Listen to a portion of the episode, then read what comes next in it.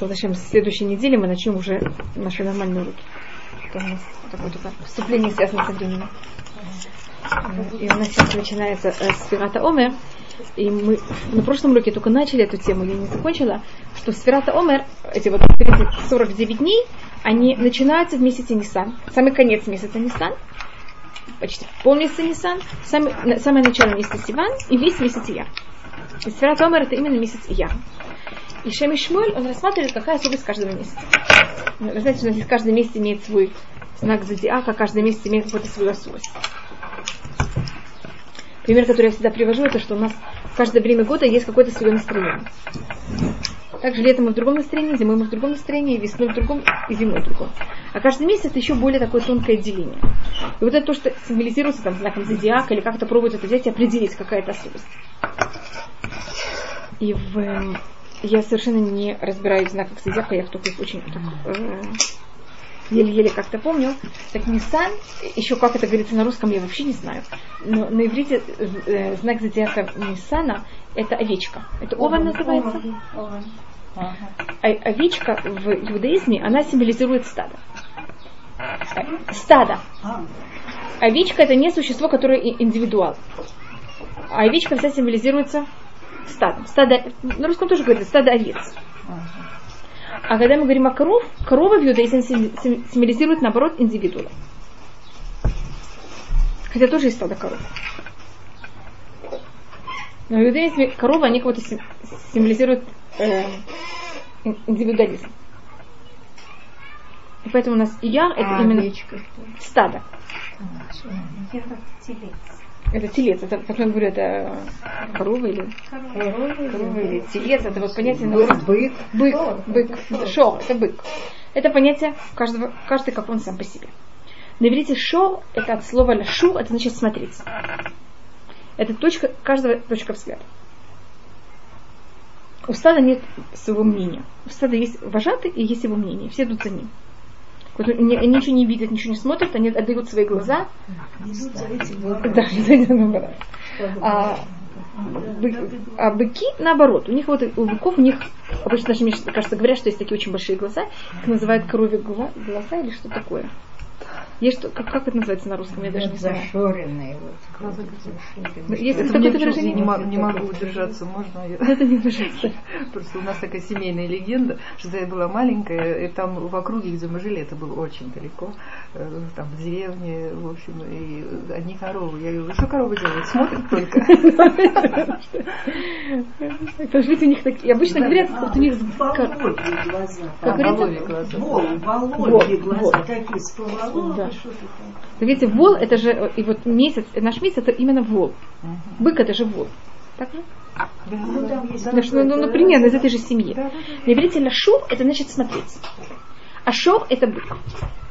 Когда я говорю, что у меня есть точка взгляда, у меня есть, это мое мнение, это моя точка, как я смотрю на вещи. Поэтому, когда мы говорим о быке, мы говорим именно о его...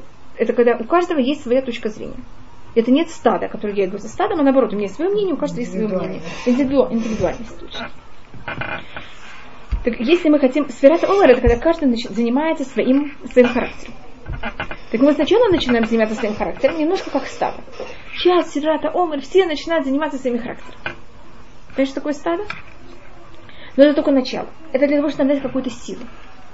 Потому что начать заниматься собой, ковыряться внутри себя, это очень тяжелая вещь.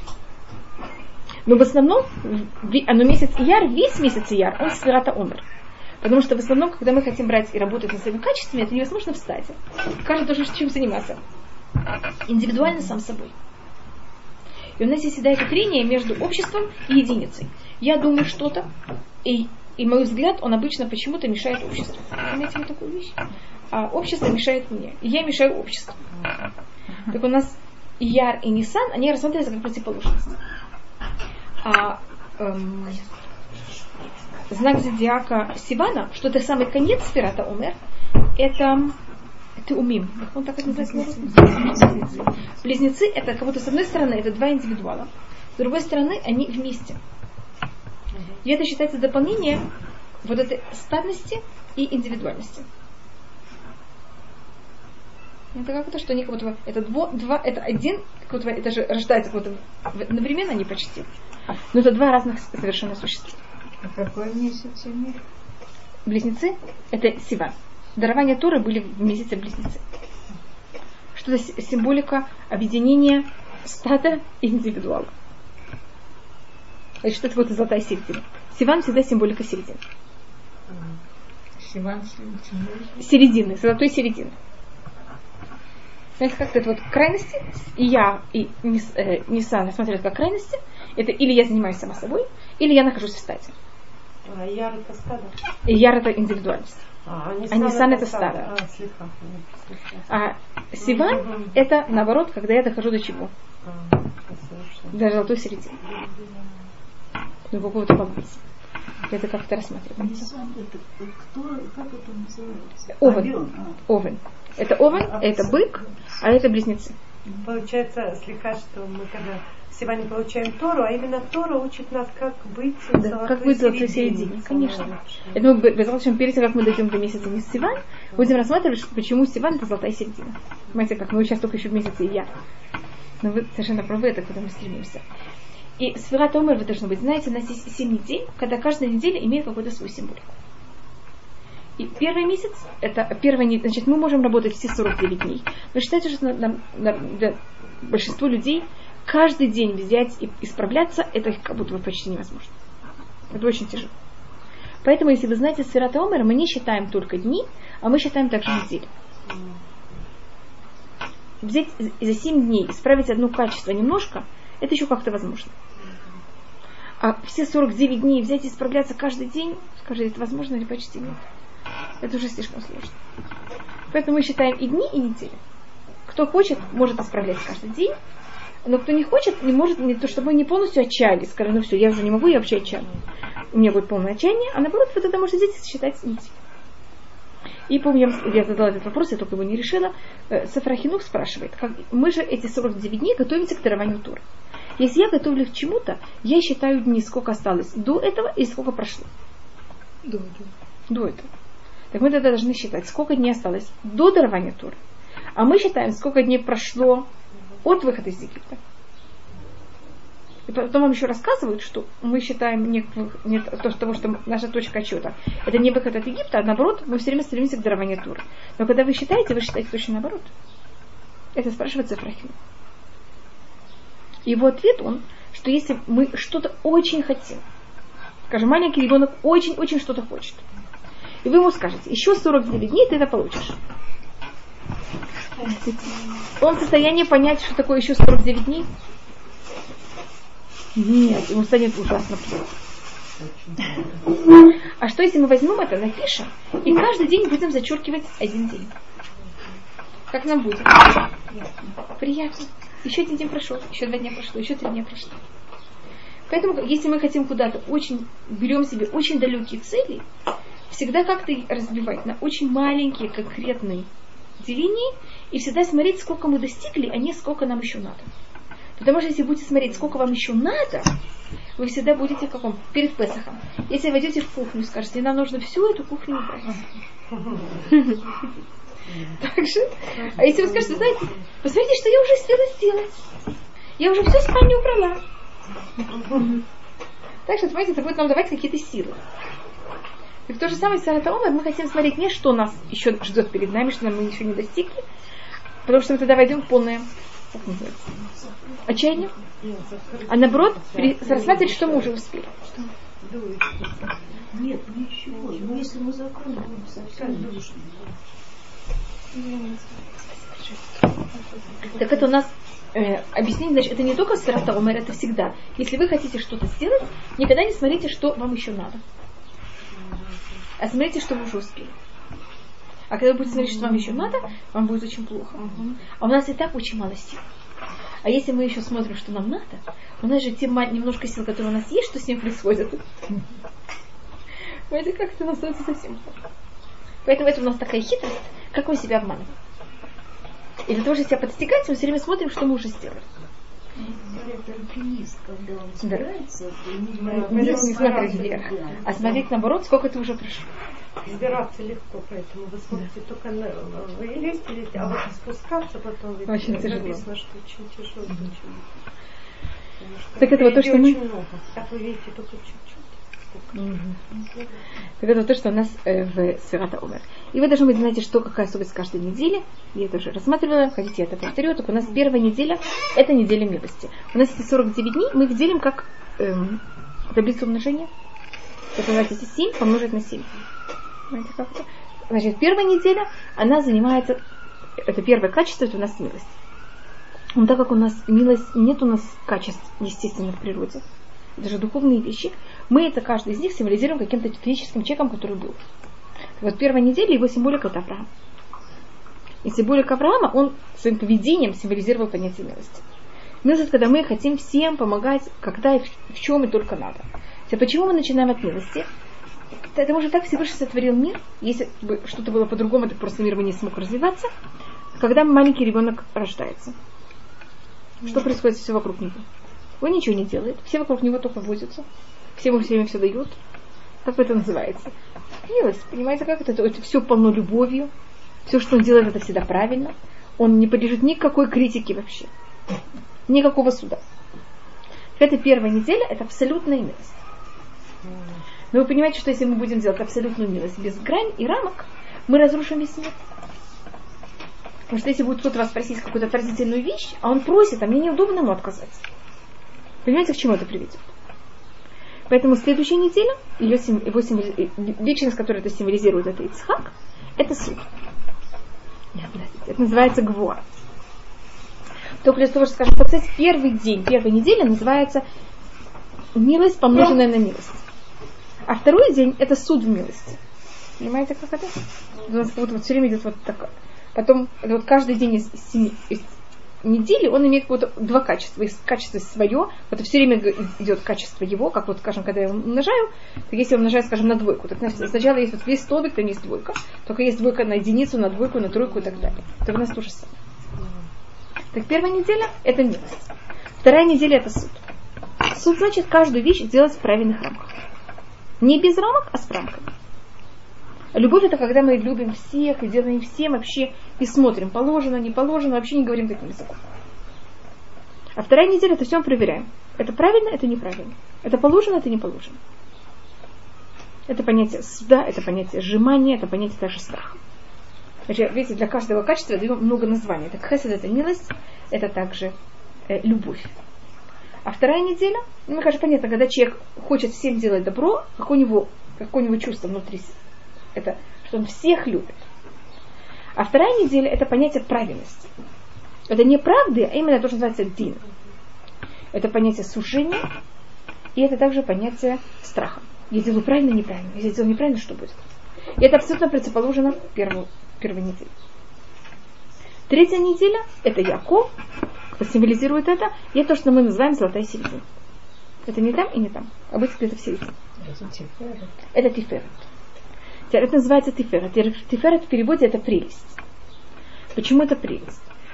Потому что каждая, скажем, когда мы говорим о красоте, красота должна быть не просто, что значит красивый человек, у него все должно быть очень гармонично. И все должно быть, вот если глаза слишком большие, это плохо. Если глаза слишком расставлены, это некрасиво. Если глаза слишком близки, mm-hmm. тоже неправильно. Симпатично. Это симпатично, но не что это красиво. А у тиферет, у красоты есть точные, как вот можно посмотреть, гармония. гармония. Тиферет это полная гармония. Вот есть две противоположности, и мы находимся в абсолютной середине. Знаете, почему это называется красота? Тиферет тоже, это же называется правда, у нас говорится «Титен эмет ли Яков хесед лаврахам». Это качество называется правдой, это даже называется душа, это святость. Святой человек в иудаизме это человек, который правильно пользуется всем, что, всем, что есть в мире. Я просто даю другие названия, э, каждый из, из этих качеств. Но это в какой-то мере то же самое. И это также называется рахамим. Есть у нас хесед, есть у нас рахамим. Рахамим это вот, вот это вот э, объединение милости судом называется рахам. Вот столько много названий, да. так чему соответствует Яков? Всему этому. этому. Так вот, разные стороны это тоже самая вещь. Если вы замечаете, Яков, он в своей жизни, с какой проблемой он все время все время сталкивается? Сложно. Всем, что все время спорит, это, понимаете, что правда, что ложь. Я объясню, почему это, почему это же качество именно эм, имеет проблему с ложью. Если неправда. Потому что когда есть две противоположности, каждая, противопол... каждая крайность, она очень явная. А середина, она выглядит на правдой или какой-то неточностью. Что такое середина? Она как-то не серая, не белая. Ни рыба, ни мясо, это говорят. Когда это крайность, она очень явна. Это явно понятно, что это правда. У меня есть вот такая идеология, у меня есть другая идеология. Когда я нахожусь в середине, как будто ее не видно, эту идеологию. Поэтому он все время должен рассматривать, где же проходит это настоящее правда. Поэтому это э, качество, оно называется также правдой. Следующее у нас, и тут есть спор. Только Якову это не очень относится, что он тоже ложью пользовался часто. Поэтому, значит, если вы заметите, каждый человек, то, так, то качество, которое он символизирует, он именно с этим качеством все время будет в споре.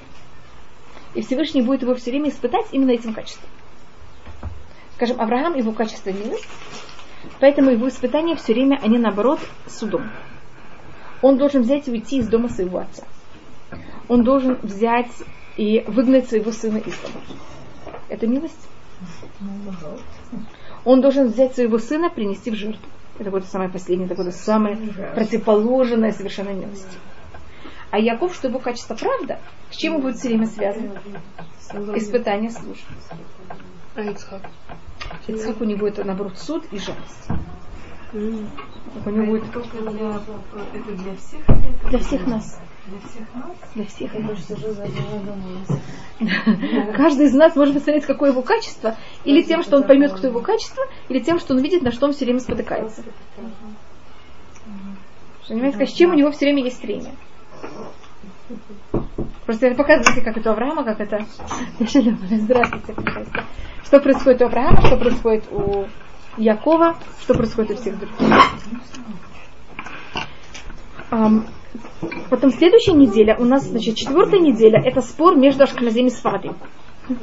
Если вы хотите узнать разницу между Ашканазим и Сфардим, это третья неделя, это четвертая неделя.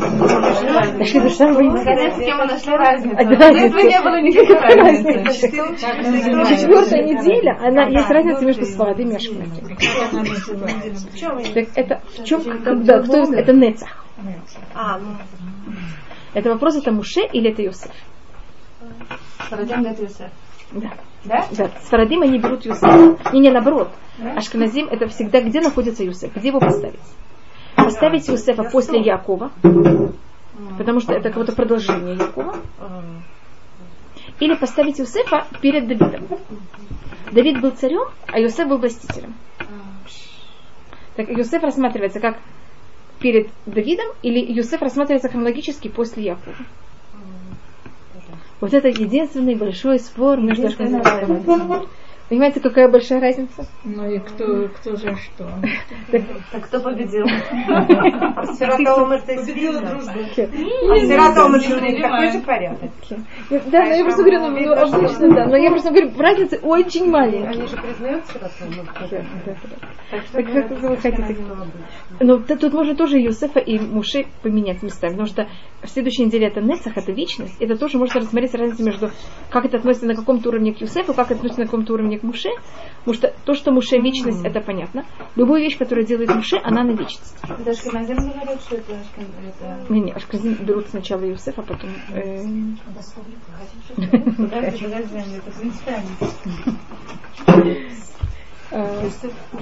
Юсеф, он...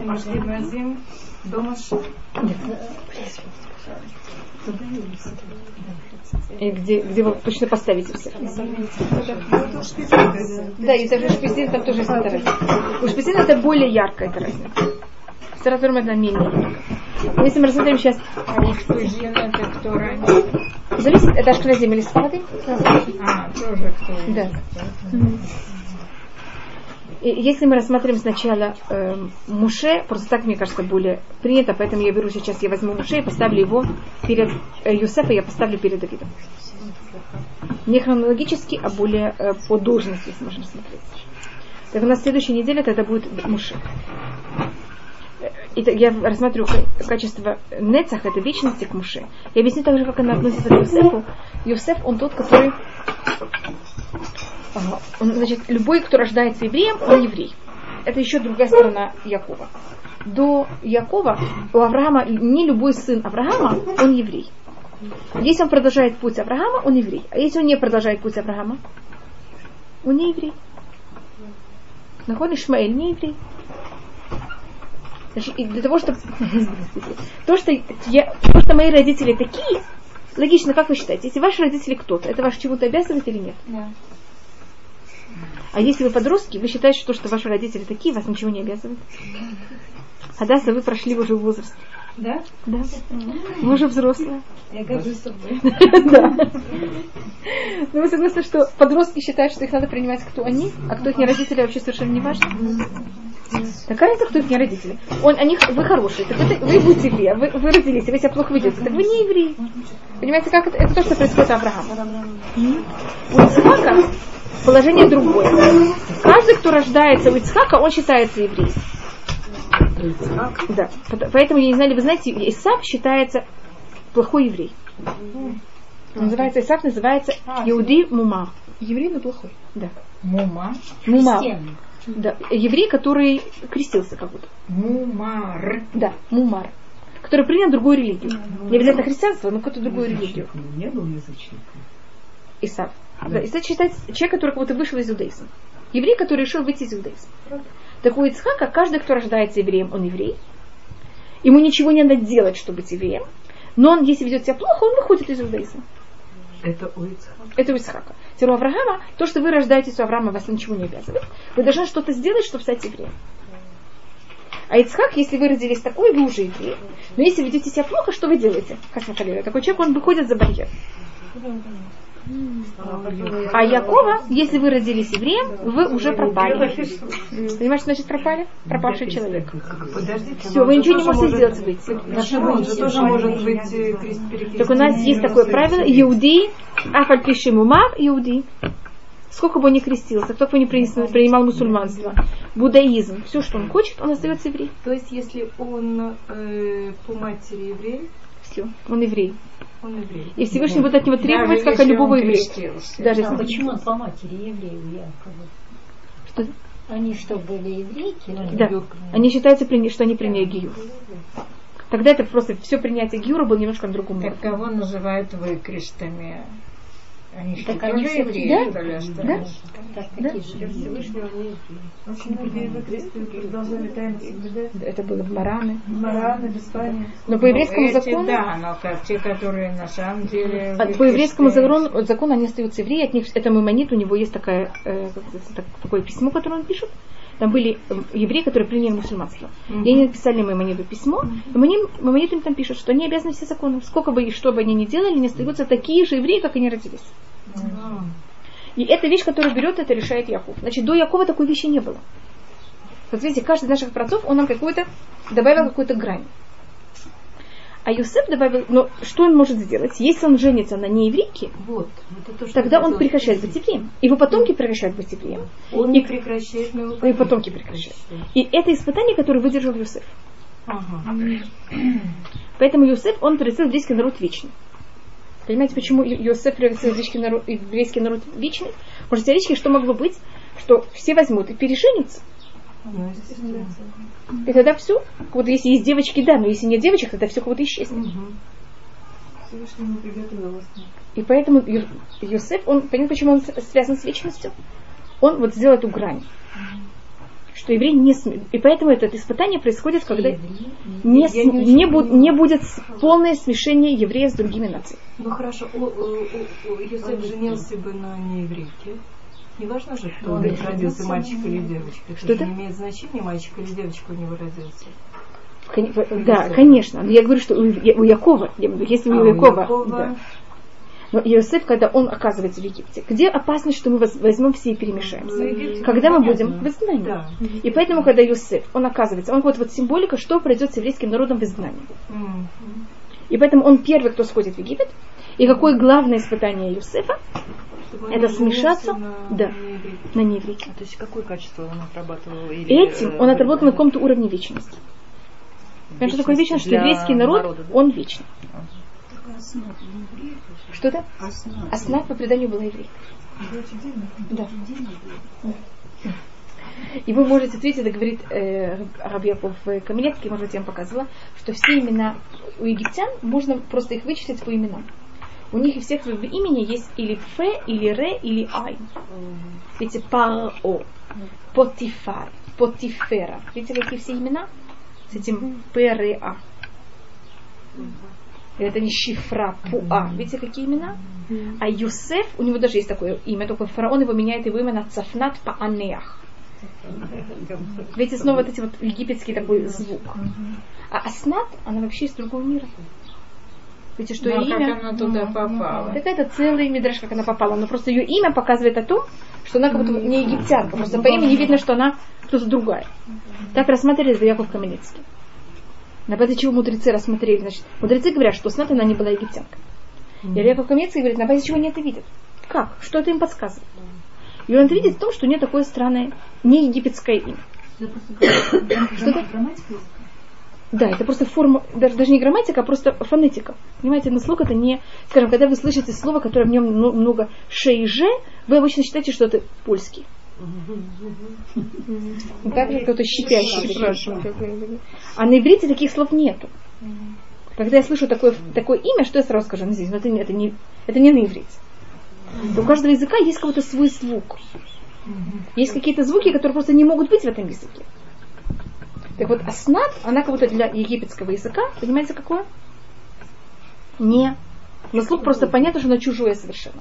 Это объясняет Рабяков Каменецкий, просто то, что вы спросили про аснат. Так если я иду по порядку, я, тогда у меня следующий будет э, Муше. Муше тоже рассматривается вечность. Только показываю, как есть веч- вечность. У, у Якова нет понятия вечности. Вечность есть у Юсефа, как видите, где я показываю это. Потому что у Юсефа, у Якова это ничего не обязательно. Каждый, кто родился, он еврей. Но его потомки могут стать не евреями. А у Юсефа он выдерживает когда это испытание, он показывает, что его потомки также он вот сдержится, и он не смешается. А Авраама нет. Да, это сим- конечно, это символическая вещь. У Авраама это совершенно мы не видим, и у Ицхака этого мы не видим. Да, это тоже в какой-то мере. Это вот их потомство. Да. Он кого-то предла... Не... Э, э, Йосеф, поэтому он э, рассматривается не как один из 12 колен, а тут мы видим Йосефа как самостоятельной личностью, как есть Яков и есть продолжение Якова Йосеф. Яков приводит к тому, что все, кто у него рождаются, не евреи, а Йосеф берет это еще, закрывает еще более. Понимаете, как это? Что это будет вечно так. Но это относится только к Йосефу или к его Ко всему еврейскому народу. И поэтому А, Йосеф мы его не видим, и ко всем его братьям. Поэтому мы видим Йосефа не как Поэтому, как, как вы сказали, Яков говорит, что сыновья Йосефа, они будут как Рувен и Шимон, как мои дети. А это не что Йосеф, он один из колен, и его качество только влияет на его колено. Мгм. А мы рассматриваем Йосефа как продолжение Якова, который, видите, так, все другие потомки, внуки Якова, они же его внуки, они не рассматриваются как его дети. А, Йосеф, а Яков просит, чтобы дети Йосефа считались как что? Как его дети. И поэтому качество Йосефа, оно охватывает... Йосеф не рассматривается как кто-то, скажем, Иуда. Качество Иуда больше всего символизирует колено Иуда. А качество Йосефа не символизирует именно потомков Йосефа, а качество Йосефа символизирует весь еврейский народ. Как и Муше, как и Давид. У нас есть люди, которые не То есть это не генетически, это Да, чисто это духовно. духовная вещь. И оно вот относится ко всему, ко каждому из нас. А, Муше, его символика это вечность также. Значит, все, что делает Муше, он делает это на вечность. Он вывел нас из Египта, это навсегда. Он дал нам Тору. Единственная вещь, которая у нас вечная, это Тура. Скажем, храм это не вечная вещь. И Муше не построил храм. А Муше не вел нас в Израиль. И мы так и не на вечность вошли в Израиль. Понимаете, все, что делает Муше, оно навсегда. Все, что Муше не сделал, это и не будет навсегда. Так у нас есть какие-то понятия, которые, скажем, молитвы, которые у нас сейчас параллельно э, жертвоприношением. Значит, те вещи, потому что хра- э, мешкан, он был такой разборный, он был такой, собирали, разбирали, и он как будто по земле, у него не было основ в земле. У него есть какие-то вещи, которые, какие-то такие вещи, которые остались. И то, что сделал мешкан, который сделал Муше, по преданию его спрятали, и он существует на вечность. Вот качество Муше это э, э, понятие вечности. И это, значит, если мы говорим это о себе, Так есть, когда я беру, делаю какую-то вещь, и я ее делаю так, чтобы она была навечно, значит, она была очень прочной. Меня что-то попросили сделать. Я могу это сделать так, что она поддержит это три минуты, и потом что с этой вещью сделается. А я могу сделать это так, что это поддержалось навсегда. Так вот то, что мы учим на неделе Нецах, это если вас что-то просят сделать, или вы хотите сделать какое-то добро, или вы хотите даже что-то в себе изменить, лучше в иудаизме сделать очень мало, но навсегда, чем очень много и непрочно. Мы предпочитаем качество на количество. И э, Гемора, скажем, рассматривает, что сердца э, праведников, они как э, камень. Мы, по-моему, говорили об этом. А сердца злодеев, они как воск. Мне кажется, что вы хотите наоборот. точно наоборот. Но если вы в воске сделаете дырочку, через день этой дырки нету. Если в камне вы сделаете дырочку, что это очень тяжело, дырочка в камне, на сколько времени останется? Навсегда. Так вот мы предпочитаем не делать много, но то, что, потому что если вы делаете один раз, это на вечность. Вы сделаете еще раз, понимаете, вы так поднимаетесь. А когда вы делаете очень много, очень поверхностно, это вообще не, не держит никакое время, а просто тратите время. Может, в следующий раз что вам придется сделать? Все заново. Кто-то вообще ничего не делает.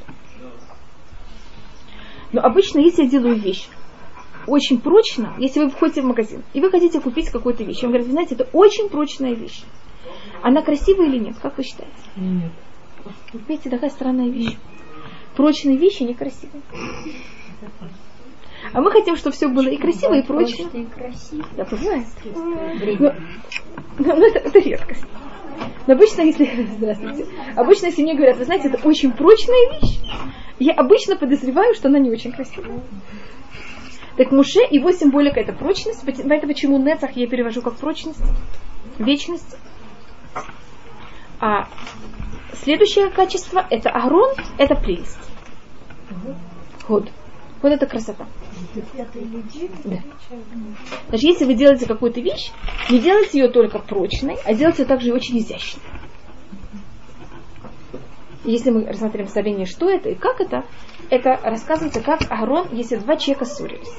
Как Аарон брал и мирил их. Значит, я могу прийти и сказать ему все, что я думаю о нем. Прийти другому сказать все, что я думаю о нем. Я, может быть, как-то заставлю помириться. Но это будет красиво, это будет очень неприятно каждому. И каждый должен будет очень тяжело работать над собой. Ему будет очень неприятно внутри. А вы знаете, как Аарон мирил всех? Он приходил к каждому и говорил, скажем, если два человека поссорились, он приходил к А, говорил, ты знаешь, я встречал бы, он рвет волосы на голове, он плачет головой об стенку, он просто в ужасном состоянии. Приходил к Б, говорил ему то же самое. Потом они встречались между собой. Вот первый вариант, это получается больше на, на, на если человек начинает работать над собой то это более прочно, если сейчас он помирился, через пять минут опять поссорился и опять то же самое. Да, так, то, что, так Аарон у него была еще одна вещь. Если Аарон видел, как кто-то вел себя очень плохо, он делал еще одну вещь. Он приходил с, с ним и начинал с ним дружить. И тот говорил, ой, если бы Арон знал, как я себя плохо веду, Арон явно бы со мной не разговаривал. Это бы надо быть Аароном. Так видите, как Аарон возвращал Бичува тоже, как можно сказать, изящно. Понимаете, что называется изящно? Значит, можно кого-то взять и исправить тем, что мы приходим к нему и говорим все, что мы, вы понимаете. И тогда тоже он работает над собой. Тем, что Арон стал его другом и начал вокруг него приходить к нему и с ним иметь дело. Кто исправился, конечно, сам человек. Но Арон это сделал так, чтобы ему было приятно, а не, ему было неприятно. Это разница между Муше и Ароном. Есть понятие вечности, а есть понятие, понятие, что это вечность, поэтому мы не начинаем с изящностью, мы начинаем с вечностью. После того, как вещь, мы уже умеем делать вещи прочные, потом вы можете, что вещь была не только прочной, а также изящной. А если мы будем начинать с изящности, у нас будет очень, это будет непрочно явно. Так это э, пятая неделя, и это год. Понимаете, как это, это вот понятие э, изящности. И может, я говорил, что единственное место, где была важна красота, наружная красота, это было у Куани. Он мне рассказал, что они должны были быть священники. Если у них был какой-то изъян, они не имели права служить в храме. И э, священники, когда они избирались, избирались главный священник, он должен был быть самый мудрый, самый праведный, самый богатый и самый красивый. Если были два главных, два человека, все у них было на таком же уровне. Но один был красивее другого, выбирали того, кто был красивее. И у них были точно объективные мерки. Значит, понятие красоты, это также вот то, что мы говорили до этого, это понятие Симметрия. симметрии. Скажем, вот маленький палец и нос должны, по-моему, я вам рассказывала. Да-да-да. Маленький палец и нос должны были быть такой же, такого же измерения. Теперь я не могу быть, я, я в любом случае не могу быть, но мой- моя, как сказать, мой нос слишком короткий. Всегда обвиняет евреев, что у них слишком длинный нос. И вот видите, я себе беру, хотя бы в пропорции у меня неправильные, потому что у меня маленький палец, мизинец и нос, видите, что у меня нос короткий. Он доходит, видите, до можете померить. У вас такой? Так вот видите, так у вас правильная, правильная пропорция. Или нет, это правильно. Или слишком короткий мизинец. Так это может, там есть описывается точно измерение, понимаете, чего это? Там вот, скажем, э, ру- вот этой части руки, с такой-то частью, вот все, насколько должно быть гармонично. Почему это так важно? Что это? Почему это так важно? Потому что у ворона, да.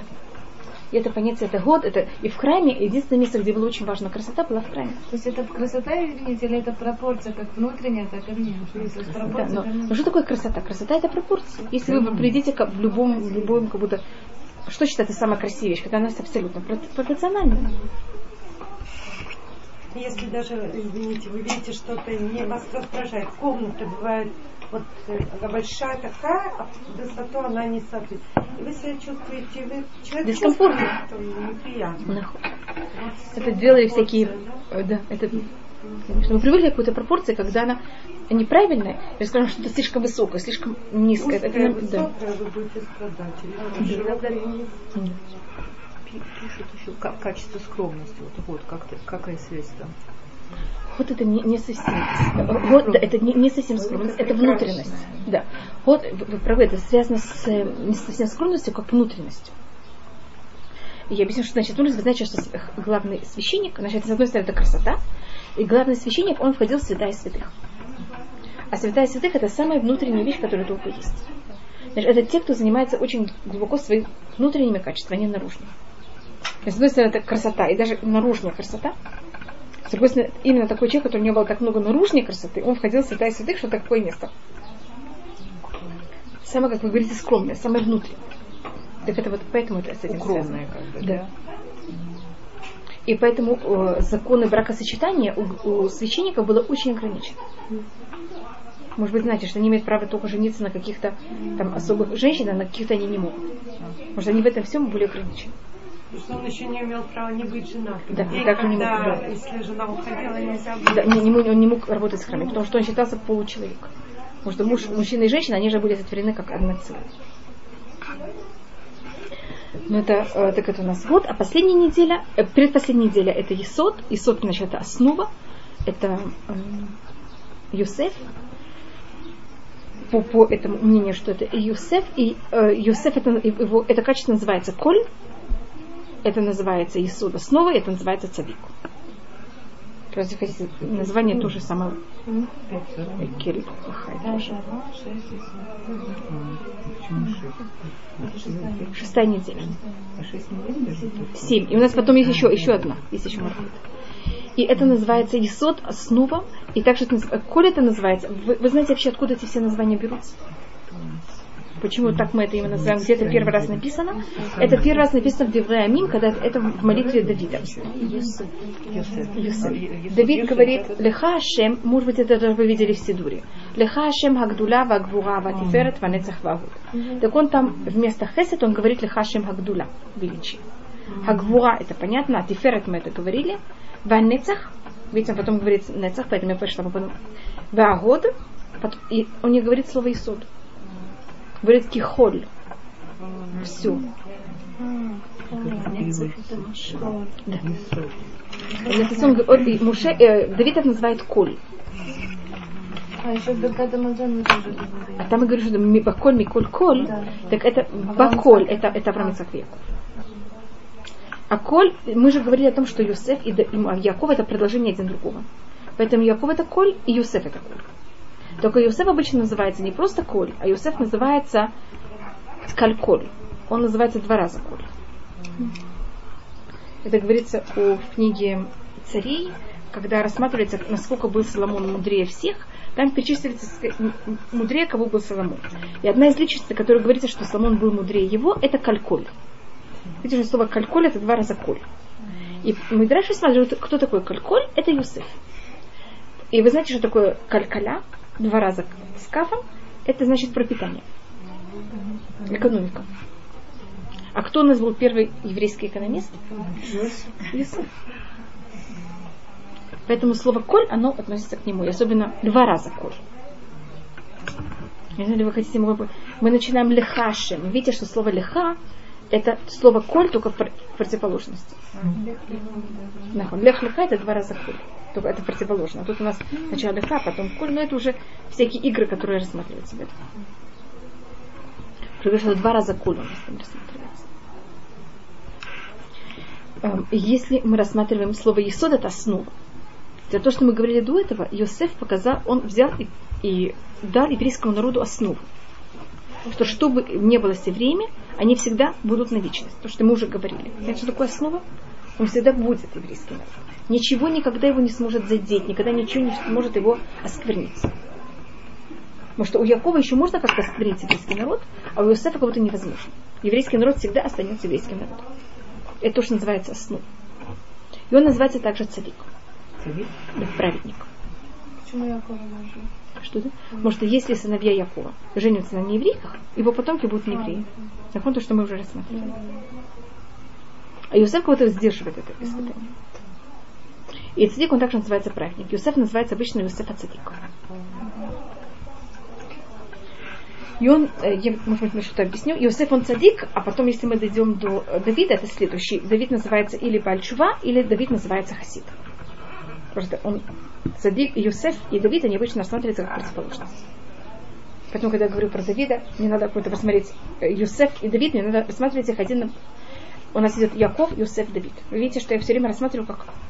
Просто Давида я еще и дошла, а Юсеф я рассматривала все время как предложение Якова, а потом мы рассматриваем Юсефа и Давида как противоположность, или дополнение один другого. Юсеф, он властитель в Египте, а Давид, он царь. Есть разница между царем и властителем. Властитель, он властит по желанию народа или против желания народа? Без желания. Без. А царь, он, его народ кранул. Потому что обычно, если кто-то называется властитель, это не значит, не явно, что его народ принял. А когда, народ царь, э, когда кто-то царь, явно народ его принял. И э, если мы говорим о себе, что символизирует понятие Юсефа в нас, это в человеке, это говорит Пахалец, как в каждом из нас есть некоторые нехорошие качества. Есть такая вещь. Всевышний нас пожалел, всем дал нехорошие качества. Пожалел. Потому что было на чем работать, было чем заниматься. Тогда Всевышний каждому дал какие-то свои нехорошие качества. Что-то? Не обделил никого. Всем что-то дал. И это говорит вот, что если человек считает, что у него нет плохих качеств, так значит, у него есть самый тяжелый порог, что у него есть высокомерие. Что это же тяжелее всего. Поэтому явно у нас у всех есть, понимаете, это что? Если у нас нет ничего, так нам Всевышний тогда дал самую ужасную вещь. То есть, когда у человека нет каких-то явно плохих качеств, тогда самая большая опасность, что он может зазнаться, а это будет тяжелее всего другого. Если слишком много плохих качеств, так это, Это нормально. пожалели? Да, значит, значит, очень пожалели.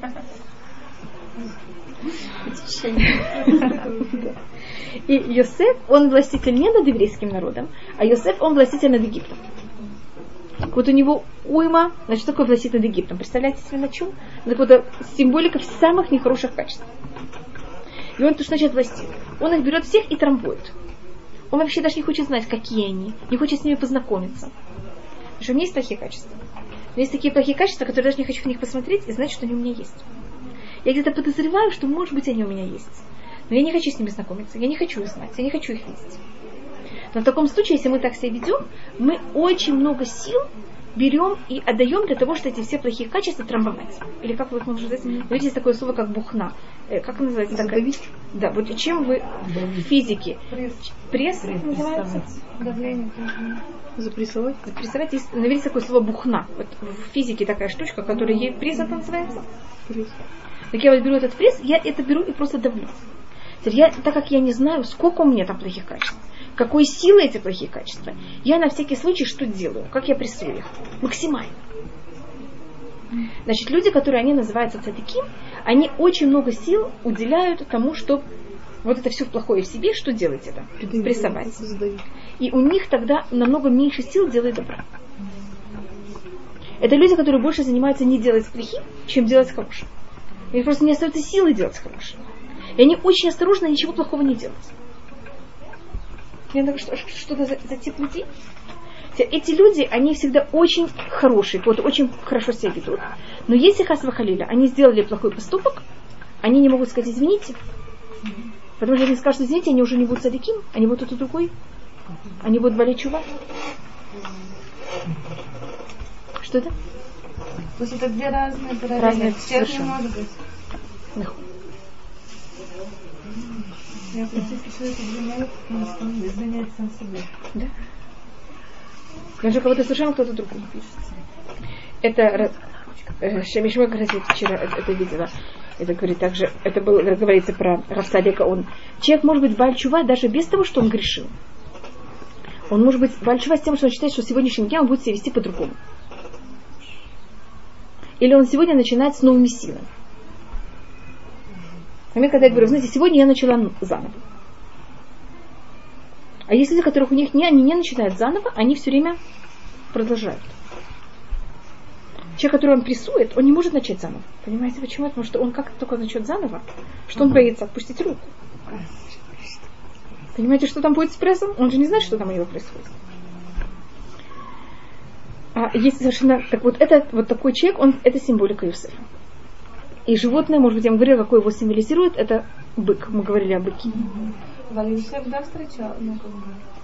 Он, да, преодолел, когда встретился с женой. Да, так вот то, что я говорю, он все время преодолевает плохие. Он никогда не делает никакой плохой поступок. Да, но он же встретился, он же не убежал от этого. Он обещал. Когда есть это испытание, он уходит. Okay. Вы помните, что именно символику убегать, это всегда символика Юсефа. Что бы на его месте сделал Что-то? Большого? На его месте что можно было другое сделать? Здесь не могу что сделать. Это как, считается очень правильным поступком Юсефа. Мы себя никогда не искушаем. Иосиф себя никогда не ставит на искушение. Он минуту не остается. И говорит, что когда евреи подошли к морю, и море убежало, говорит наш, почему море расступилось? Потому что Иосиф взял и убежал. Там говорится то же самое. Когда Юсеф остался наедине с его хозяйкой, он мужчина, она женщина. Он схватил, она схватила его одежду. Теперь, если он бы вырвал из ее рук одежду, у нее было бы какой-то улик, улик, улик это называется? У нее не было никакой улики против Юсефа. Кто мог, кто сильнее, он или она? Но он, она забрала у него одежду, он убежал и оставил одежду у нее. Говорится, ваянос, ваяце ахуца. И он убежал. И это же слово говорится ваянос, хаям раа ваянос. Море увидела и убежала, мы говорим в псалмах. Говорим даже, что море увидела. Она увидела э, ковчег, в котором лежал Юсеф. И как Юсеф убежал, море тоже убежало. Значит, если мы, и это у нас тоже такое правило, если я нахожусь в испытании, я себя никогда не искушаю. Я первым делом убегаю. А потом я думаю, что делать. Потому что если я останусь в искушении, я не знаю, что со мной будет. Значит, я не всегда говорю, что мы должны брать вот этот пресс и на себе как назад давить. Но именно когда мы внутри испытания, мы все должны, мы не можем, значит, это вот то, что я говорю, зазнаться. Это испытание не по колено, я явно его выдержу. Это совершенно не еврейский подход. Мы себя никогда не ставим в испытание. Если мы в испытании, мы убегаем. И это мы учим от Юсефа. Значит, что он сделал? Он взял и убежал. Вот пойти и искать себе испытания, или натыкаться на испытания, или понимаете, как это? Я буду в испытании, я выдержу, я постараюсь. Значит, он не тренирует э, это свое качество? Нет, мы это не делаем. Мы считаем, что если Всевышний... он убегает, качество остается в Да. виде. А если он начинает Мы, мы- это не евреи, мы, мы этого не делаем. Мы считаем, что Всевышний за нас, как называется, постарается. Что это? Шлемо это Муше. Это, это уже у Шлемо он продолжение Давида. А мы же не дошли до Давида. Понимаете, как тут у нас э, расширение. А, э, и мы это видим, мы каждое утро что просим Всевышнего? Что Всевышний нас не ставил в испытание.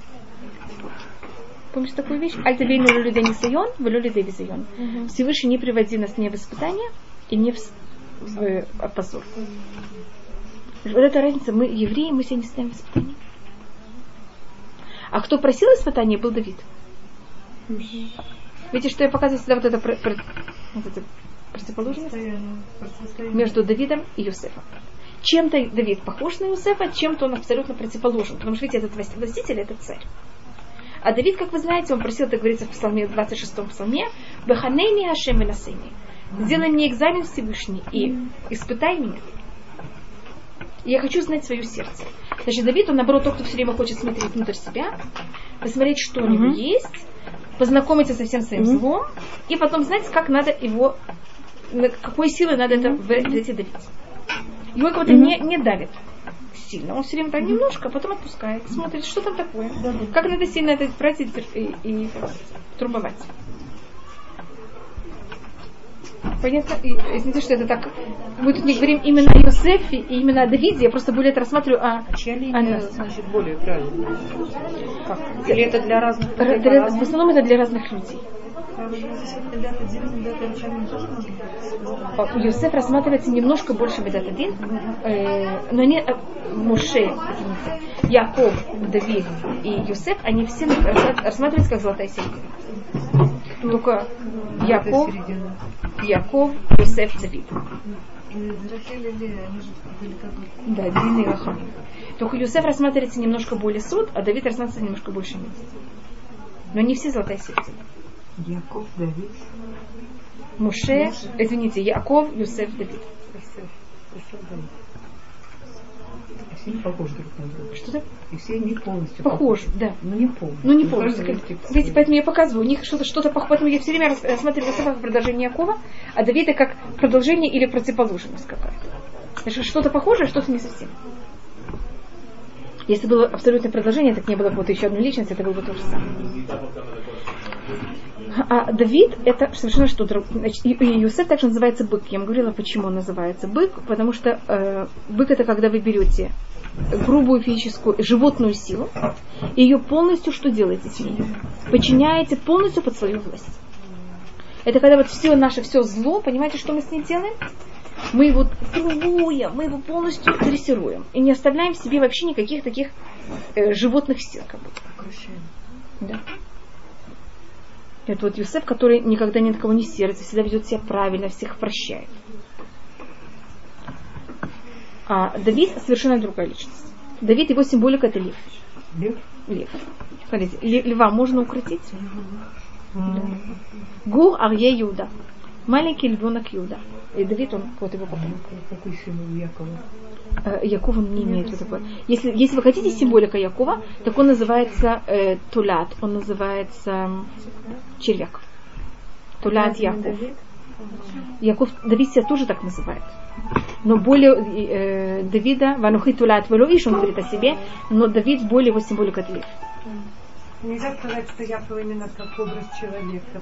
Можно так сказать. Или он называется Адам, или он называется также червяк. Если он называется червяк, это потому что червячок, какая сила червячка? Да. И, но, но какой его орган, который, какая его сила? Рот. Точно. Он все только делает ротиком. У него кроме рта ничего не важно. Еврейского народа что есть? Аколь, коль Яков. На все только ротиком. Понятно, как это? Не, просто я объясняю, почему это именно э, червячок. Чтобы говорить, да? Молиться, объясняться. У нас все только ртом. кушать, Да. У нас тоже, вот, как, как мы существуем, кто такое кушать? Это как мы существуем. За счет чего мы живем? Мы только живем за счет нашего ротика. Нам хочется делать только за счет ручек, за счет чего-то другого, но это не получается. Как-то некрасиво. Что это? Да. Я говорю, можно, вот есть, я не знаю, или я когда-то были такие удобрения делали, как забыл, как называется. В общем, разводили вот таких червей, и что и было самое главное, помещали, по-моему, в Израиле тоже есть навозы, всякие от новых коров, туда помещают этих червяков, они все это поглощают, и на выходе у них вот это чистое, без каких-то, вы можете удобрять, вот это, как бы оно черное такое, даже лучше, чем, и там нет никаких уже вирусов, то есть все, что было в навозе плохого, они все Перевяли. и получается хорошее. Это интересно. Это. Это биологическое Это такое такое. калифорнийский он называется, потому что они специально вывели. Может быть, это не все такие конечно, но вот Ну, эти имена, видите, это- так что есть положительные. Очень А русское слово «тля» может происходить от стола? Может быть.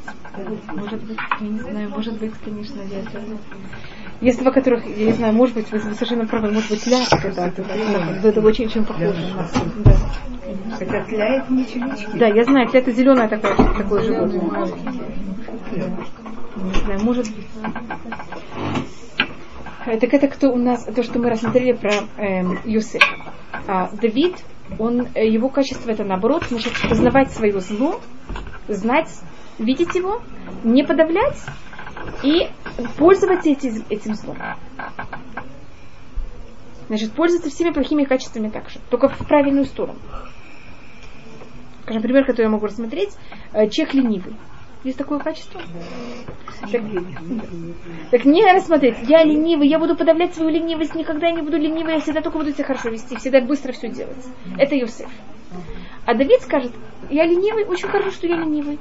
Если сейчас, скажем, надо взять, мне вдруг очень ужасно захотелось делать что-то плохое.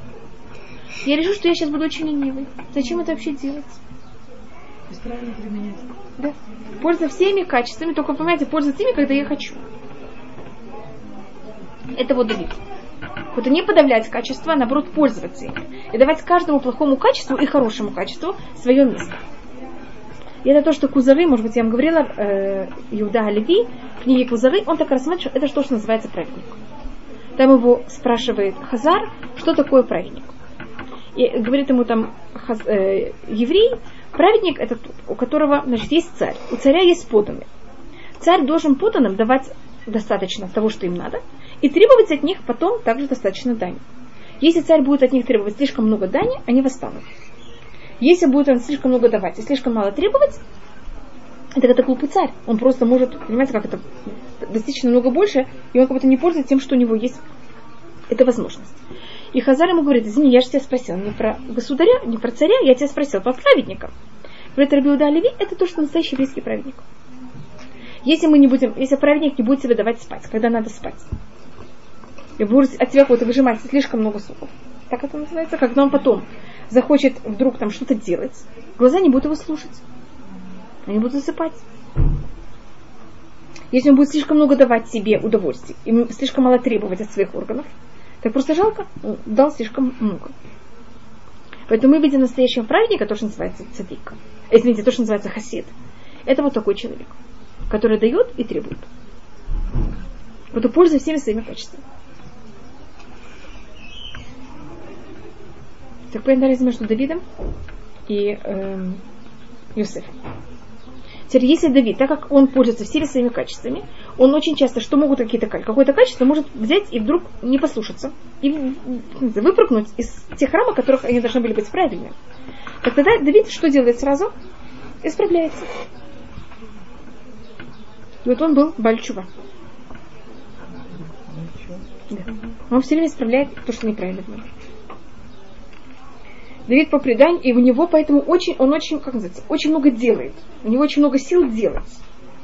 Потому что он менее занимается, как себя охранять, а более занимается, как делать. По преданию Давид спал два часа в сутки. Два часа в сутки. Вы- вот, вот кто в, в- в устном предании, кто считается какой-то меньше всего, кто спал, это всегда Давид. Кто-то все время что-то делал. Считается, что он был как лошадь. Лошадь обычно очень мало спит. Или спит стоя. Стоит. Стоя. Понимаете, как-то если что-то, она сразу уже готова куда-то бежать. А то, что вы спросили про Шлюмо, так тут, может быть, я рассмотрю разницу между Давидом и Шлюмо. Значит, Давид начал царство, а Шлюмо довел царство до... Но, но Шлюмо у нас нету, вот в этих семь недель у нас нет э, Шлюмо. Це Давид, он начал царство, а Шлюмо довел царство до, как можно сказать, предела. Когда мы всегда говорим там стол Соломона, не говорят стол Давида, а говорят обычно стол Соломона. Это самая прелесть. И Давид, он эм, у нас в книге Мишлей, но там это также символическая вещь. Есть две женщины, на которых запрещено жениться. Но тут женщины я беру как символика. Запрещ- У нас есть э, запрещено жениться на женщине, если она жена кого-то. И не запрещено жениться на женщине, если она не еврейка. Потому что это два ограничения, на кого, я не говорю про Кугена, а нормальный еврей, на ком он не имеет права жениться.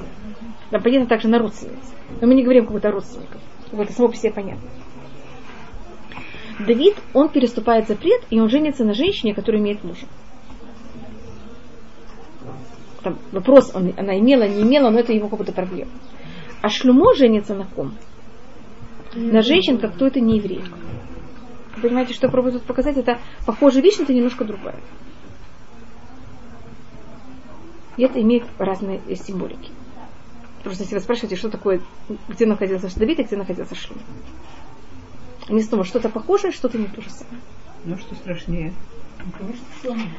Ш- Шлюму рассматривается какой-то более глубокой, более глубоко неправильная вещь. Потому что, пе- да, потому что у Давида эта женщина, она, ты- она им может быть твоей женой. Только проблема вся, что она сейчас жена кого-то другого. Но если она когда-то перестанет быть женой этого другого человека, это совершенно законно, чтобы она была твоей женой. А не еврейка, пока она не еврейка, она кого-то тебе вообще запрещена. Но она тоже может принять Да. И, м- да, да. И мужч- э, да- Сначала принимает гиюр, потом... потом женится, а не наоборот. Да. Теперь Давид занимался обычно с плохими мужчинами, или, как можно сказать, плохими мужчинами, он занимался более, когда Давид занимался с другими народами, он более занимался с мужчинами других народов. Понимаете, что называется с мужчинами других народов? Он воевал. Давид, он все время воюет. А когда воюет, обычно занимаются с мужчинами других народов, я имею в виду солдатами. А Шлюмо, его форма отношения с другими народами, это более отношения с женщинами другими народами. И он на всех женился. Да, не на всех, но на какую-то часть. Как часть. Тысячу глав. Без такой В чем же его мудрость? Ну скажите. Ну, это же- Если он не смог предвидеть, что это приведет к развалу царства. Это он, он, он это видит совсем. Он думал, он думал, да, он это видел уже почти, почти сразу он это и видит. Он думал, что он сможет быть. Да, Машех. Да. Это то, что он думал. Он думал, что этим он покорит всех, всех стран. А что, про Машеха должно быть много жен? Не, не, он хотел этим покорить кого-то, что все страны бы имели связи с еврейским народом. Это же все эти девушки, они были принцессы. Мирно. Да, них дети уже не были. И Они, они сделали гиур, потом это было. какая-то. Значит, был первый период э, периода Соломона, и был второй период в жизни Соломона. И видите, я просто вам говорю, и к Соломону то, что вот когда пик будто его царства, это когда к нему приходят две женщины и спорят о памяти этих детей. Э, дети. У него вот как будто все время связи с дет- женщинами, если видите. А у Давида это с мужчиной. Это разные стороны. Просто я только э, хотите, так можем рассмотреть. Еще одна вещь, которая у нас есть в понятии царствия, это царь, и это если мы говорим к себе. Значит, тут мы рассмотрели некоторую вещь, как что-то относится к нам, если мы говорим о уровне Мальхут, о качестве царства. Это что мы себя ведем так, что у нас есть, мы пользуемся всеми нашими качествами, и мы всеми нашими качествами пользуемся правильно.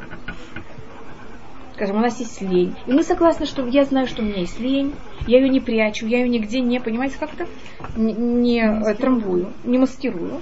И я пользуюсь, я только ее вытаскиваю в случае, когда мне надо. Скажем, у меня есть скупость. Это не очень хорошее качество. А вот сейчас я вдруг вспомнила очень такой, вы не знаете, какой, ну, как можно сказать, вкусный, я не знаю, как это называется. Очень приятный лешонара. Такой просто лешонара. Если его кто-то услышит, вы не представляете, такой просто на слух, вы не описать непонятно как. Но для этого надо... Вещь какая-то. Я не знаю, там что-то такое, ну, очень нехорошие слова ком-то, но кто-то услышит и явно будет смеяться. Ну, понимаете, бывает такая вещь. И до этого я должна взять позвонить кому-то. Первым делом мне лень, я должна для этого встать, набрать номер. Телефонный звонок стоит денег, а я скупая. Хочу мне тратить на кого-то деньги и мое время. Значит, я могу себе сказать, ты знаешь, это Рашонара, так запрещено себя вести, какие глупости, так же нельзя. Это вот садик. А что скажет себе Хасид? Или понимаете, как я вам говорю, как э, страна? Жалко тратить время. Жалко тратить деньги на другого.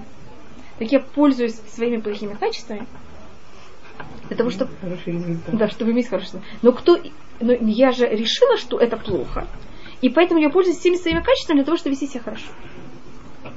Это вот понятие мальхут. Понимаете, почему это царство? Потому что я, я не боюсь пользоваться своими плохими качествами. Потому что я знаю, что я им буду уметь пользоваться правильно, они у меня как будто не перехлестят меня и не будут меня, не потащат меня куда не надо. Потому что я царь над ним. А мы обычно боимся так себя вести, потому что боимся, что когда мы вытащим эту лень или вытащим эту скупость, что-то эта лень и скупость делает, они нас съедят, понимаете, как-то они нас покорят и будут, наоборот, мы будем их не рабы. Я хотела спросить, что Шлема уже был, наверное, еврейские жены. Да. Потому что потомок э, Давида, Машин должен быть от Да. Но жены. как раз э, его потомок, который от него будет приходить происходить Машиах, он был от сын женщины, которая она была амунитянка. Нама амунит. Ам, Да. Ам или Амуав. Амон. Амон. Да. Давид, он сам происходит от Муава, Да. а, а, Машиах.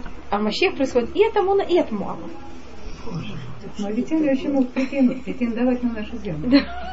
И наши земли не могут, они могут произвести на наше царство. А кто они вот сейчас, кто это мавитяне? Они сейчас все, все перепутались. Но территория Амон где-то. Аман. Аман существует. Аман, э, вы знаете, в Иордания, Иордания находится на территории Амона и Муава. И немножко даже и дома. Что вы хотели спросить? Просто я не знаю, если есть э, какая-то цепочка, как вы говорите, мир, и суть, да, тефера, все это идет по порядку. Можно Да. строить такой же, ну, такой же порядок в взаимоотношениях. Например, когда отношения начинаются, либо устройство мира, ну, как бы начинается вначале суд, там, что там, вначале сначала милость, милость. да, Мы вначале, никогда не начинаем Вначале люди узнают, потом суд, более просматривают. Можно делать такое? Конечно. Да? Мы так рассматриваем, а развитие человека, по-моему, я вам говорила всегда об этом. Маленький ребенок, когда он рождается, мы по говорили об этом вначале, сам начале, как только Да, начала, в все его любят. Это То же самое, конечно. Все любят все о нем. Потом, что мы начинаем бедному маленькому ребенку делать? Ставить ужасные рамки. Чем он старше, мы его вообще загоняем непонятно в какие рамки. подругой, то Все нельзя, да, в какой-то мере, да. Да. А, и Мархут есть еще одно понятие, вещь у царства. Это что царство, оно царь сам, и это одно из главных ощущений царя Давида, он ощущ- ощущает полную все время э, ничтожность. Давид, его качество, он все время говорит это о себе. Э, у него также в его имени есть два даля, да даля это символика, дли- э, даль, так называется бедный. Давид бедный. Давид царь, он же с одной стороны самый богатый человек всего, всего государства. С другой стороны, царь, он тот, кто, если его берут и свергают с власти, что он, кто он такой? Он вообще ничего не имеет. Так вот, э, если кто-то хочет вести себя по этому качеству э, царства, он также нуждается в этом ощущении, что он абсолютно никто. Потому что если я, я царь, и я пользуюсь своими чертами характера, когда я хочу, как я хочу, то тут очень опасно, если человек такой начинает зазнаваться, это называется, ощущать, что он может. Он должен все время ощущать свою ничтожность. Давид. И давай это все время осознавать. Он себя все время видит, как пустой сосуд. Если вы читаете псалмы, он как будто, я никто Всевышний, ты мне дашь силу, я смогу, ты мне не дашь силу, я вообще ничего не могу. Это, а, потому что как царя, который, как я сказал, если его берут из э, снимают царство, он вообще будет никто. Да. Он называет себя червяком также. Или это как э, э, есть такая может быть, я вам говорила об этом. Это там кто-то сказал, что если бы он был Ротшильд, он бы был немножко богаче Ротшильда, потому что э, какой-то портной, потому что он бы также еще немножко шил. Так то же самое царь, если он приходит, когда он царь, и у него есть еще какая-то профессия, у него есть что-то еще, он кого-то немножко меньше берет от царства. А чем он до этого был никто, он принимает от царства еще больше. Так то же самое, вот это ощущение, что я без Всевышнего как никто. Или без своей должности я вообще никто совершенно. Так это вот эти наши семь качеств. Эти, которые мы пробуем каждую неделю, как-то ее на каком-то уровне достигнуть. И мы, э, сейчас у нас третья неделя. Сейчас третий. Да. Сейчас 18 день. Да. И у нас вот каждая неделя она... Если пропустили там счет один-два дня, то уже нельзя. Благословение мы считаем, только без благословения. И Сферат Омар считается очень сложным периодом. Э, Мы, вы, и вы знаете, что также война, э, Вторая мировая война, она закончилась в э, неделе Юсефа. Есот Шебейсот. Это считается очень непростой день. Неделя. Неделя Юсефа считается одна из самых сложных недель в нашем э, Сферата Умар. Это как называется? Это, это, как будто, это 36-й день. Если закончилось, 36-й. Как это называется? Есот. Понимаете, почему это 36-й день? Это какой-то 6-й, 6-й, 6-й. Есуд Шебеисуд? Да. А почему? От Шебеот э, это 33. На нахон Лагбом. У Лагбом можно это нет, это Плюс Лагбом. 7, это 40 Это 40-й. 40-й, 40 да. 40 наверное, тоже. Получается, да? И вы знаете, как делится? это уже будет, может быть, мы это будем говорить перед, э, э перед Лагба Омер. Э, Лагба Омер делит сферата Омер на, два, на две, две части. До Лагбаомер это у нас 32 дня, 32 дня, это вы знаете, какая гематрия какого слова? Лев. А сколько у вас остается после этого? Это 15, это 17 дней, а 17 это гематрия Тов. Так то, что это все, все вещи, вся сфера Томер, это для того, чтобы нет головы, если видите, все, что мы говорили, это не исправить и дать какие-то знания голове, а это именно как-то взять и работать на своем сердце. А вот чисто технически, как это э, можно делать? Ну, вот мы считаем, а вот именно И мы работать думаем- качеством. и мы- мы просто исправляем. размышлять каждый день вот над Да, этим. ведь- и даже как стараться себе как-то. Да. Как И мы берем даже заранее себе каждый какие-то каждую, каждый год на каждом качестве какую-то, но только одну очень маленькую вещь. Понимаете, как я сказала, как в камне мы берем и делаем дырочку очень маленькую, только чтобы эта дырочка была в камне, а не в воске. Понимаете, что я называю в камне, а не в воске? Что мы исправили, это уже мы исправили, хотя бы нам кажется, как почти как будто бы, как можно более, да, ну, как, как можно более стабильно. И каждый берем какую-то другую вещь. Если, и каждый должен продумать заранее, что вы можете каждый из семи недель.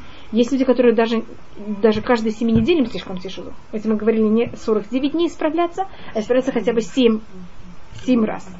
Если кому даже тяжело 7 раз, хотя бы исполнить если какую-то одну вещь на все 49 дней. И продумать, какое качество из этих э, семи для нас он самый как будто бы тяжелый, самый...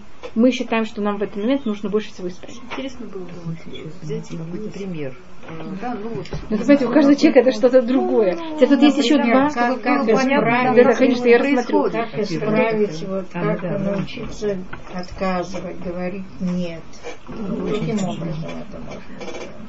Во-первых, когда мы говорим, это, значит, че- э, почему человек не говорит э, нет, когда он должен сказать нет, и он не говорит нет. В этом Неудобно. ему неудобно, ему неприятно. Это одна вещь. И еще одна вещь, которую мы считаем, что под этим еще более глубокая и более неправильная, это что этот человек, он высокомерный. И он не хочет показаться в глазах кого-то другого, что он что-то не может. Ага. Есть такое. Значит, неудобно, блин. Но если я не могу, если я маленький, и меня просят, как, как я могу? Я же не могу. Я не могу. Так высокомерие? Потому что человек ощущает, что он все может, он все должен. А, а я же маленький, я не все могу, я не все, не все должна. Высокомерие это гордость, Что это? гордыня. Да. Так мы в каждом качестве рассматриваем в глубине, в глубине, в глубине. Понимаете, что под всем этим? Так скажем, есть люди, которые это могут ощутить, что это по-настоящему, потому что у них это гордость, поэтому они не могут отказать. Потому что они могут признаться сами себе, что они что-то не могут. Или признаться кому-то другому, что они что-то не могут. Теперь может быть корень другой. Я просто даю как возможность, значит, когда у нас мы хотим работать на какое-то качестве, мы, Да, да, да, боишься те- обидеть человека. Да. Если к Но- нему хорошо относишься, а вот надо ему сказать нет. Как это сделать? А во-первых, делом, если мы признаем, что мы, вот мы ничтожны, вот мы ничтожны, мы не можем. Мы должны знать свои рамки, и мы должны то, что мы не можем. Мы должны сказать, мы не можем. Я думаю, что если человек, мы объясняем другому человеку, что по-настоящему не можем, так это другой человек это, это понимает. Нет, в принципе, можем, но... Это сложно. Хотим, да, но... Вопрос мы должны понять, что, что нам тут... Потому что мы, с одной стороны же, понимаем, что мы должны сказать нет. С другой стороны, мы не можем сказать нет. А Почему мы не можем? Что нам мешает? Вот что мешает. Так вот, это каждый должен понять внутри себя, что ему мешает. Обидеть людей. Так вот, а, а почему мы, мы Чтобы ощущаем- они плохо потом не относились. А, ну это высокомерие. Почему? Ну вот то, что сейчас Хава сказала. Нет, ну, чтобы они плохо ко мне не относились. Потому что они о мне будут думать плохое. А я же такой хороший. Как они о мне будут думать плохое? Или это может быть одна сторона, это высокомерие, это одна сторона. Теперь другая сторона, которая может быть, я только даю это не у каждого то же самое, это не у всех то же самое. Даже может, быть, может быть совсем другая вещь, я только даю только как одна возможность. Другая вещь это, это понятие того, что у этого человека у него есть очень большой хесед, очень большая милость, и у него нет понятия достаточно граней, рамок. Есть я, есть другой, есть я что могу, есть что я не могу. И это какой-то неправильный хесед. Потому что гвура, чтобы сделать Нахуй. рамки, это что нужно Это иметь, нужно гвура, это надо иметь гвура, силу. а Сказать нет, надо идешь. очень много Ого. силы и жесткости. Так это значит, вот так, если у человека есть такая проблема, что не может сказать нет, он должен работать и на хесед, и на гвура. И тут я не могу сказать точно, что у него проблема. У него проблема, что у него неправильный хесед, или у него, что у него достаточно гвура. Конечно, такое гвура, это поставить рамки. Или мужество. Мужество, Вот не да. хватает Мужество. мужества отказать Да. кому-то. Так это, это понятие мужества и грани. Надо понять точно, где правильные рамки, где нет. Вот большое спасибо, что вы дали пример. И видите, это один пример. И это может быть, что у него проблема с мальхут. Значит, у него проблема с царством. Царство это понятие высокомерия. Потому что, если видите, когда мы говорили о царстве, мы говорили о том, что человек должен ощущать, что он никто. И сказать нет, это тоже какое-то царство. Или это корни, это гвуа. Понимаете, что такое гвура? Это вот понятие или милость. Это или неправильная милость. Э, Человек, у него туберкулез, он хочет покурить. И он плачет. А я не могу отказать, когда кто-то плачет. И он просит сигарету? И он просит сигарету. Вы понимаете, что это показывает какой-то неправильный Бежать, бежать. Если я не могу, так я должна убежать. Или я должна понять, что я могу... Это, наоборот, милость поставить ему рамки. Так это или проблема с милостью, или проблема с гвуа. А, Малкут где при этом? Нет, тут нет связи с Мальхут. Я просто пробую, понимаете, каждого вы даете пример, а я пробую понять, на какой неделе в таком случае мы должны работать. И каждый человек у него А какой-то вот другой. работать? Допустим, есть, вот вы поставили, вот, понятно, откуда это что идет. А как работать? Человек до этого должен понять, что есть рамки, есть мои рамки, есть его рамки. Я должна понять, что если я да ему это сделаю, будет ли это по-настоящему ему хорошо? Будет ли это мне хорошо? Смогу ли я это сделать? Скажем, я ему сделаю это добро, а потом я буду очень много переживать, мне это будет очень много стоить, я потом буду очень нервная, я потом не захочу его увидеть. Так я за счет этого делаю потом много плохого. А я же хочу сделать добро. Так я просто себе объясняю, что я должна, я себя просто учу, как ставить правильные рамки. Но не просто отказать, объяснить человеку, чтобы вдруг ему тоже было приятно. И я должна сама знать свои силы, свои грани, что я могу, что я не могу.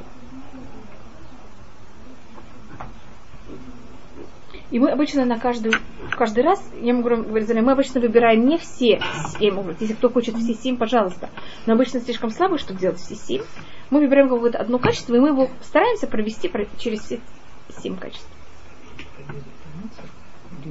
И вот как-то в себе, понимаете, как это? Три случая, когда это у человека проблема, что он недостаточно отделен от других. Он ощущает, что он не понимает само, с- сам себя. Вот он и общество это все одно и то же. И тогда ему очень тяжело отказать. Ну, Это плохо. Это тоже плохо.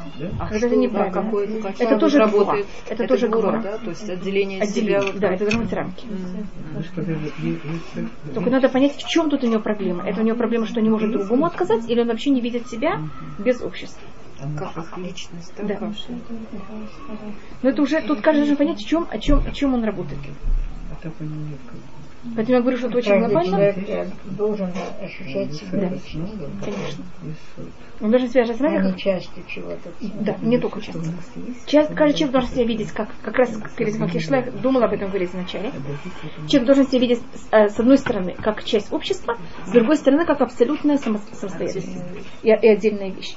Мы даем в месяц Нисан, в месяц Адар мы даем для месяца Нисан, каждый дает полшекеля. И мы говорили, что месяц Нисан это понятие какое, что мы стадо. В стаде есть личность? Нет. В стаде каждый себя видит как что? Половина. как часть всего. Если мы говорили, что э, Нис- э, его эм, знак зодиака, Это овен, это овечка. В Геморе говорится, что овечка, почему еврейский народ сравнивает с овечкой, что когда какая-то часть овечки болен, она вся дрожит. Что как будто бы нет такого понятия, овечка не видит как будто в себе какие-то части, как самостоятельные части. А она видит, вот у него нет вот этого понятия сама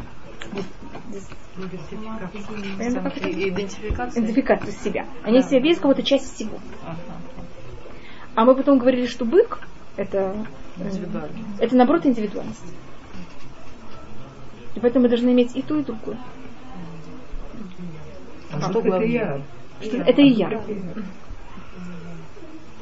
Это ощущение индивидуальности Мы считаем, что и то, и другое. это- Мы считаем, что в момент, когда человек он слишком видит, да, у нас это должно быть в одинаковых пропорциях.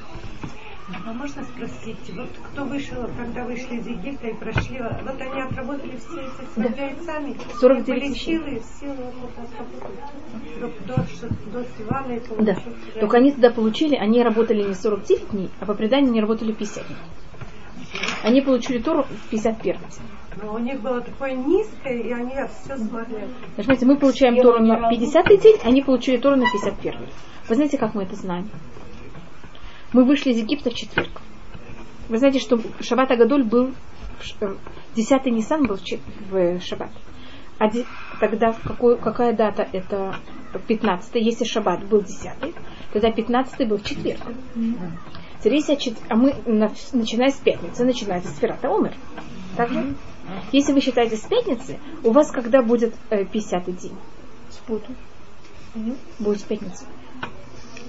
50-й? 50 В пятницу, да. Нахуй.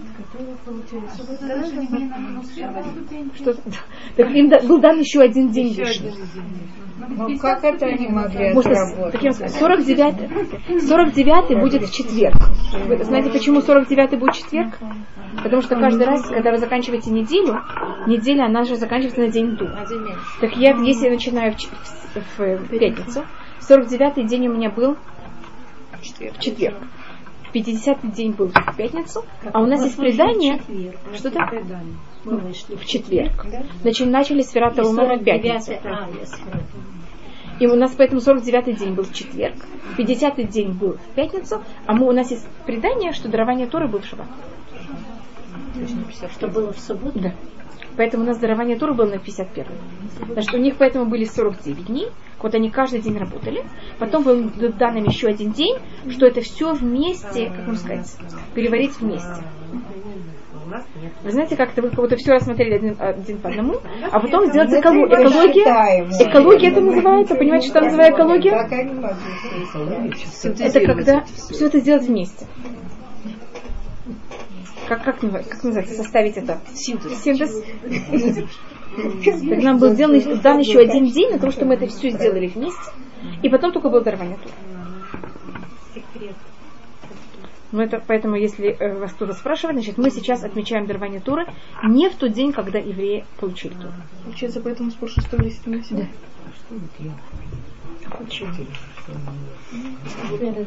Подарок. Это